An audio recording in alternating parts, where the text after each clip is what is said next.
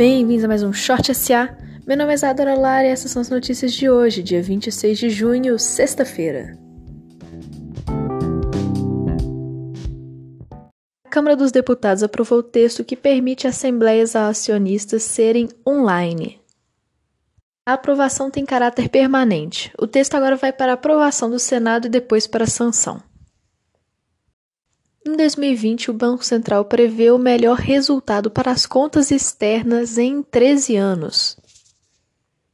O déficit nas contas externas vai de 41 bilhões para 13,9 bilhões. É o melhor resultado desde 2007. Na primeira quinzena de julho, os pedidos de seguro-desemprego têm uma alta de mais de 35%. Contudo, quando comparando a primeira quinzena de junho com a primeira quinzena de maio, se vê uma queda de mais de 22% nos pedidos de auxílio-desemprego. O BNDES amplia mais uma linha de crédito para pequenas e microempresas. Dessa vez serão 5 bilhões de reais para o capital de giro dessas empresas. O governo anuncia o calendário para o pagamento da terceira parcela do auxílio emergencial. Estão sendo analisados os pagamentos de mais três parcelas, que seriam de 500, 400 e 300 reais. Vamos para as notícias internacionais.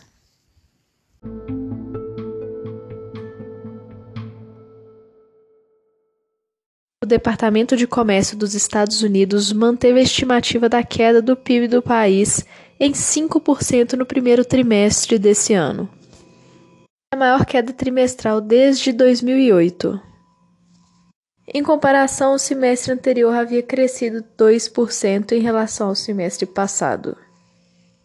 O FMI acha que existe uma desconexão entre os mercados financeiros e a economia real mundial.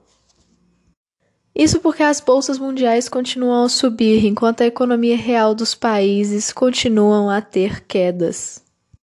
Em seu último relatório, o órgão mostra um dos indicadores da confiança do consumidor, que mostra que a economia não está tão otimista quanto o mercado financeiro parece estar. As bolsas europeias fecharam a quinta-feira em alta, com a Lufthansa subindo mais do que 7,1%. Isso porque o investidor bilionário Heinz Hermann abandona suas objeções quanto à ajuda de governo à companhia aérea. O Fed, Banco Central Americano, impede com que os grandes bancos dos Estados Unidos recomprem suas ações. Ele também está impedindo um pouco os pagamentos de dividendos para evitar uma crise devido à pandemia do coronavírus, para que os bancos tenham liquidez.